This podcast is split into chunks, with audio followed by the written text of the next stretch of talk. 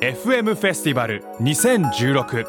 未来授業。明日の日本人たちへ。ワークシフト2016第4次産業革命のハピネスとは。大阪会場。講師石黒博テーマ。人間とロボットの境界線。あなたの存在価値はどこにある？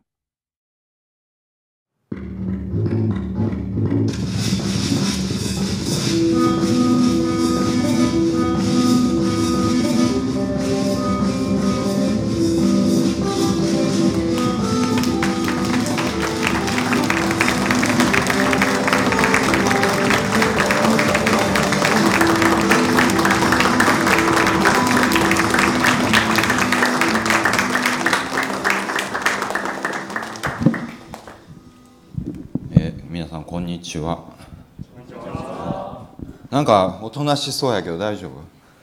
大丈夫？あのえっとそうか白板があるからって今日なんかなんとなくねこういう授業やったことがないので登場するのもなんか恥ずかしいし えっとどうしようかなと 思ってるけど、えーとまあ、とりあえず、えーと、1時間1時間やるんですよね。1時間、えーと、話をしたいと思いますけど、えーとまあ、この授業なんか答えがあるわけではなくて、えーとえー、普段あんまし考えないことを、まあ、少しこの機会に考えてもらえればなということなんでやることを書いておくと,、えーとえー、と人人間とそのロボットの違いというか境界ね。これが、えっと、どこにあるのかとか本当にあるかないかというのをまああの、えっと、議論できればなと思いますねでそのためにはもちろん人間って何かっていうこととあとはロボットって何かそれから人間にとってロボットはどういう意味があるのかと、まあ、いうことをまあ考えないといけないというわけですよね。で人間の話を考えるときに、まあ、人間のロボットの接点を考えるときにまず一つ目は、まあ、肉体が、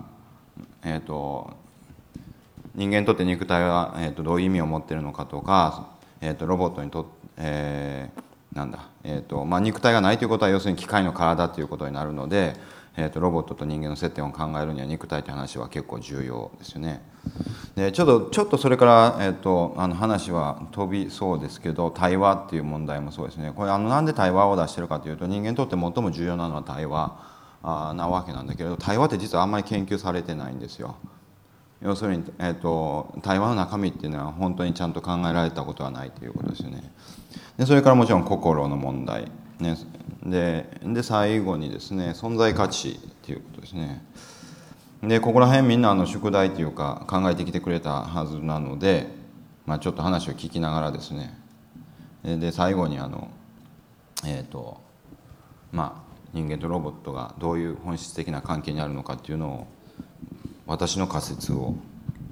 言って終わりにしたいと思ってるんですけど。でえっ、ー、となんか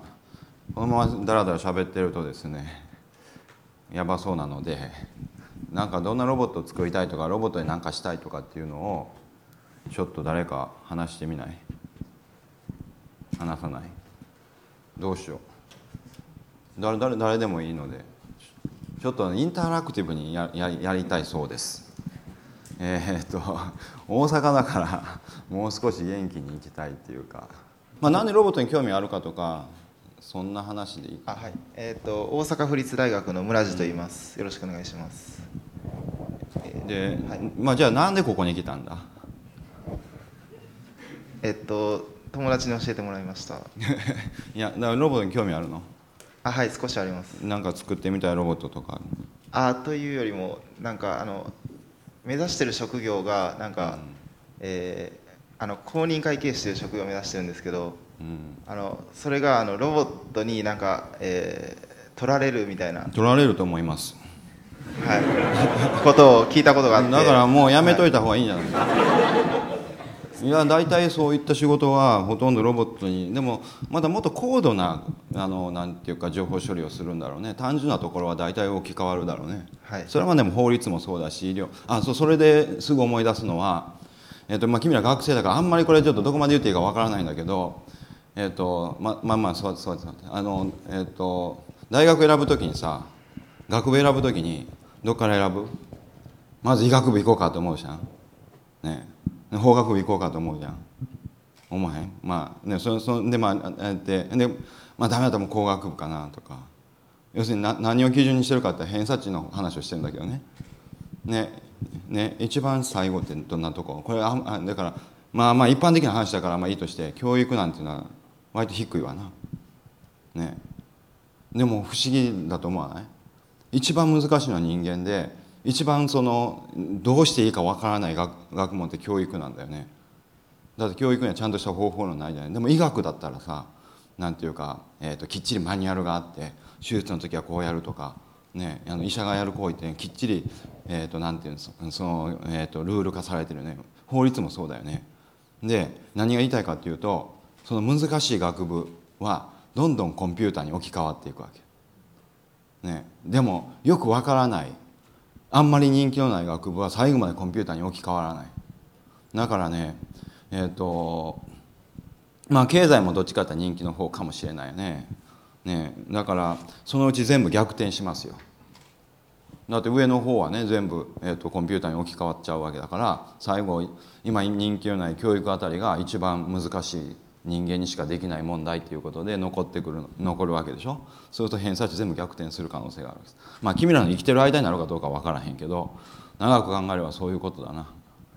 だからまあ別にまあね公認会計士で何でもいいんだけど、うんと、仕事はあともう一個言うと君ら入学するじゃない？卒業する時に、えー、と少なくとも大阪大学だと就職先が50%変わります。6年間で、えーと、社会が50%、まあ、大学、えーと、大学に入った人の仕事職種は50%変わるので入学時にこれになりたいと思っててもなれる確率半分だな。まあだからまあもまああんまりねえっ、ー、とそう僕よく言うのはあのだからこういうあんまり僕ばかり喋ったらダメなんですよね。なんかちょっとじゃあ聞こうか。違う人。ととと隣順番に一人一回は喋るにしようか、うん、えっ、と何でもいいけどなんか聞きたいことでもいいし。えーと順番にこれに絡めていくので適当にね。まあじゃあそっか。お題があった方が分かりやすいんだったらえっ、ー、と、えー、肉体っていうのは、えー、と人間じゃあ人間の話でね。今日はだから、えー、と人間とロボットの境界っていうことで考えていきたいので、えー、と肉体は人間にとって必要な要件かどうか。はい。えっとえ肉体が必要かどうかっていうのは僕はあんまり肉体にこだわりはないと思います。えっと、肉体があるかないかで多分なんか肉体がある人と肉体がない人だとなんか常識みたいなのもすごい変わっ例えば重力を感じたり感じなかったりとかそういうところで、えっと、多分常識みたいなのはすごく変わってくると思うんですけどそれはあの海の見える場所で生まれたかどうかくらいの違いしかないかなと。それの極端にしたくらいの違いしかないかなと思って、まだ他誰か意見ある？一人一回はしゃべる。いけんねこんな分かりやすいところで言っとかないともう後ろになってくるとどんどん答えにくくなってきて あの大変なことになるぞ。あまあまあ座って。誰か意見ね京都大学の中野と申します。あさっき置き換えられると言われた医学部の人間ですけれども。えと肉体っていうのは、えー、とそうですね。なんかこう例えば義手とか義足とかあと眼鏡とか補聴器とかいうことを考えても必ずしもこう機械に置き換えられないものではなくなってきていてなのであの、まあ、必要条件ではないんじゃないかなっていうふうに思います。あの人間であることにおいて。なんですけれどもあのこう入力その感覚の入力とかあとはそのこうボディーランゲージみたいな出力とかにおいても結構大事なところではあると思うので、えー、そこら辺までこうロボ機械で例えば再現できる複雑に再現できるのであればその境界はなくなっていくんじゃないかというふうに思います。そうですよね他誰かあの絶対必要だっていう人いないの、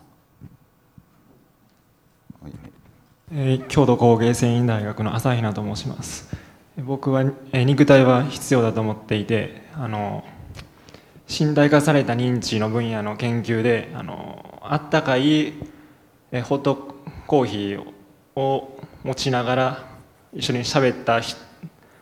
相手のことをよりこうおも、えー、寛容な性格だとみなしたりするっていう研究があってそれっていうのはその肉体っていうのは心のインターフェースになり得るのではないかと僕は思っているので必須だと思っています。じゃあまあまあえっとねえっと障害者の方いるじゃないですか、はい、義足とか義手とか使ってる。そのもし肉体が人間の定義というか人間を定義する上で重要な要件だとすると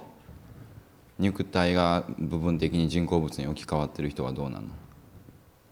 えーと、どういうわけ？80%の人間とかいうわけ？はその場合は記憶に記憶から今まで貯めて肉体によって貯めてきた記憶からさそういった感情が再現されるんじゃないかあの感覚代行のようにこう他のモーダルから情報を取り入れてそれを新たに再現するんじゃないかと僕は思ってます。だから機械の体でもいいということね。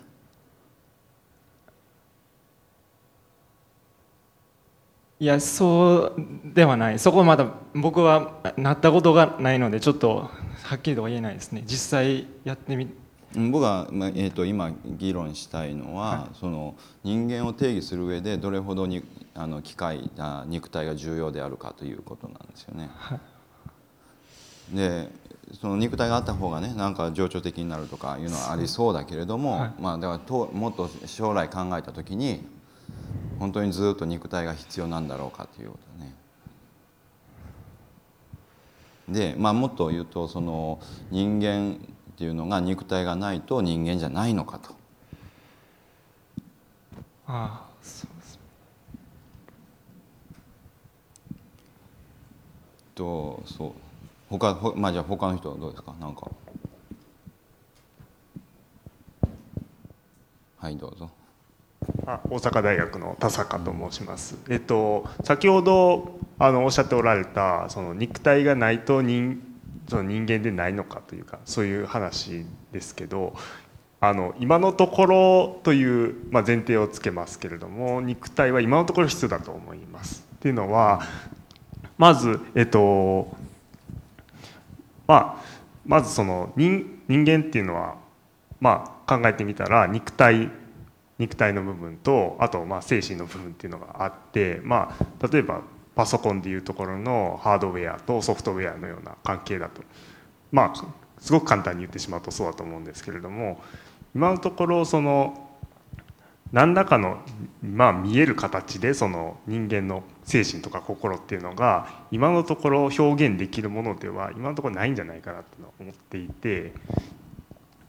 でまあ表つまりその人間が考えてることとかそういうものを表現するにあたっては今のところ肉体は必要なんじゃないかなっていうのが一つ思っているのとあとそのまあひょえーとまあ、自分が表現するっていうのに対して相手がまあ何を考えてるかっていうことをまあ感じ取るとかそういうこと、まあ、知覚するっていうことにおいて肉体がないないもので精神だけを知覚するっていうのはなかなかないのかなっていうのは思いますね。なるほどあの、まあ、要するに人工知能がまだ十分発達してないので、えーと、肉体以外では人間が構成できそうにないから肉体が重要だっていうことね。そうですね。今のところもし構成できるとしたらどうする？構成できるとしたら、まあ、必ずしも必要要件ではないのかな。例えば、あの別の肉体に乗り移るみたいなことがありえたり逆に。その前提は、はい、だからその人間の定義は材料じゃないんだっていうことでしょ。機能だって言ってるわけだよね。そうですね。それはだからその根本的な考え方としたら機能さえ実現できれば肉体はいらないということであの肉体がなくても人間はになれる可能性はあるわけで、ね、可能性はあるかなと思いますね、うん、ただみんなみんな同じ意見なんだよね、はい、そうですね。材料にこだわってないっていうことね。有機物でできてる必要はないっていうことだよね。無機物でもいいんだっていうことね。ただなんかその辺はちょっと不思議かなっていうのは思思うことはちょっと今はっきりこれとは言えないですけれども多々あるような気はしてますうん。ね。えっとまあ、そうするとほとんど議論することがないんだけどね。まあ要するに人間とロボットの境界はもうあの今の議論でものすごく縮まっちゃってるんですよ。ね、だから材要するに材料が違うだけだっていうことになるわけじゃないですか。人工知能がどんどん進んでくれば。ね、にで、えっと、ただいつも思うのはねその、えっとえー、人間ってまあ人間とは何かって考えながら実は僕らは人間という言葉を簡単に使うでその人間という言葉を使う時に平均の人間の話をしてるのか世の中でものすごい能力のあるトップの人間の話をするのか、ね、これすぐにみんなトップの人間の話をするわけです。ね、で平均の人間のことを全部忘れちゃって、えー、とそれか下の方の何が下かっていうのはあの、えー、と定義は難しいけれども、えーとえー、なんでそれほど高い能力を持たない人の話はあのどっか忘れちゃって話が出てこないわけですよね。だから人間とコンピューターを比べるのに何を比べるのかっていうと常に何ていうの一番偉い人っていうか優れた例えばチェスのチャンピオンと比べた比べるとかね囲碁のチャンピオンと比べるんだけど、えー、と普通の人と比べたらもうとっくに人間ってそのチェスも囲碁もあのコンピューターに勝てない状態がずっと続いてたわけですよね。だから、えーと、平均の人間っていうのはどれほどの能力を持ってるのかとかそれとコンピューターと比べたら本当に今でも勝てるところがあるのかとかねえーとまあいろいろなあの、えーと、なんていうのかなもっと人間とロボットが近い、えーと人間がそれほど優れてないかもしれないということはよく思うことですよね。さてどうするかな、えっ、ー、と大体もう肉体に関してはもうみんなまあ認めるわけですよね。でじゃあえっ、とえー、えー、とあれですかね。じゃあ心の話してみますかね。心ってな誰か定義できる人います？人の心を考えたことがありますか？私は心があるっていう人は手を挙げてください。おそんなにみんなあるって思ってるの？じゃあえっ、とえーと、心ってちゃんと自分説明できる？誰か説明してくれへん？じゃあ彼女説明できる？できない？えでも宿題はあったんじゃなかったっけ？誰が？誰でも。え摂南大学1年の千葉と申します、うん、えっ、と心っていうのは、えっと、誰か自分と違う他人がいてその時に会話とか何かしらしてその時に他人から自分にしてもらえるその評価みたいなものだと思ってて自分自身で心を持ってるっていうことを証明することはちょっとできないんじゃないかなと思うので他人があってこその自分が持ってる心っていうのを意識できるんじゃないかなと思ってます。そうだね。割と僕に近いかもしれないね考え方はね。他の人誰か考えたことないかもしれないけどでもそんなにみんな持ってるって自信があるんでしょ？それを説明してくれたらいいんだけどそのその自信の根拠を。あすいません。大阪市立大学の増田と申します。そうですね。心なんですけど私は例えば何かアクションがあった時に嬉しいとか悲しいとか感情を作るものっていうのが心なんじゃないかなって思いました。なるほど。まあそうかもしれないですよね。もちろんその部分はあるでしょうねうん、でもそれだけだとなんかそうだな。なんか中身が何であるか。要するにえっ、ー、となんだろう。その普段思ってる心が全部説明されてる気にはならない。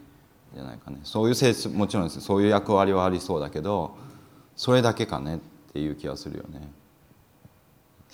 誰かじゃあ隣の人はどう？えー、大阪府立大学の山本と申します。そうです心で考えたのは、えー、やっぱその目に見えないもの知識を持っているその自分の知能知識ですとかあとも感情っていう部分で心って表心っていうのを表現できるのかなと思ってたんでまたその以上それより深いところっていうのは正直考えてなかったんでどういった部分を石子さんが思ってるのかっていうのをちょっとお伺いしたいんですけど。まあねあとそうだね。まあじゃあそう僕がしゃべる前にもうちょっと話聞他の人の意見聞こうかな。岡山大学の平井です、うん、えっと心って結構体と関連してると思います。例えば今結構緊張してて心拍数が上がってるんですけどそういうふうになんか周りの環境からの影響を受けてそれがうん肉体を通して心になるのかなって思いますでもまあみんながこう説明することはまあじゃあそうやってあのえっ、と本当に心ってこれですってはっきりした説明じゃなくてこういうことが起こるから心があるかもしれないっていうなんか現象みたいなものをこう説明してくれるわけだよね。で僕の答えはもうそれでいいと思うわけです。要するに、えーと、心の中身は実はその、えー、なんだろう、えーと何かあるかもしれないと思うことじゃないかと。要するに心ってよくわからないんだけれども、えーと、自分を動かしてる何か、えーとえー、なんか自分の真ん中にある何かがあるんだと。ね、その例えば、えーとかんえー、泣いたり笑ったりする原因を作るようなものがあったり緊張の原因を作るようなものがあったりなんかわからないけどなんか、えーと、頭の中にそういう、えーと、自分の種になるようなものがあってそいつが突き動かしてるんだと。でもそれをいくら見ようとしても見ることができないと。いうものが心なんだろうと僕は思ってるんですよ。だから、えーと、逆に言うと複雑なものを見たら大体、えー、と中身が理解できない複雑なものを見ると大抵心があるような気がします。あのえーまあ、自分を含めてもそうですけど相手もそうですよね複雑なもので、えーと、それなりに何て言うか、えーと、ななんだろうな意志を持って動いてるようなそういうものを見ると、まあ、猫だって犬だってあの心があるよかどうかは分からないけれども、まあ、慣れてくるとあのなんとなく心があるような動作をしたりするよね。ねでもっと面白いのは、えっ、ー、とえーそうですね。だからそういうそういうふうに思うえ一つの理由はですねまあいろんなその、えっとまあ、例があるんだけど、まあ、ちょっとスライドを用意してきたんでスライドを見ると。カナダでも。中国でも。ドイツでも。そして日本でも。寺岡製鋼は革命的な製品を作り続けマーケットは世界150カ国に広がっています。この世界にないものを当たり前にする。私たちは斬新なアイデアで未来に挑戦していきます。新しい常識を創造する寺岡製鋼。君なら何を作る？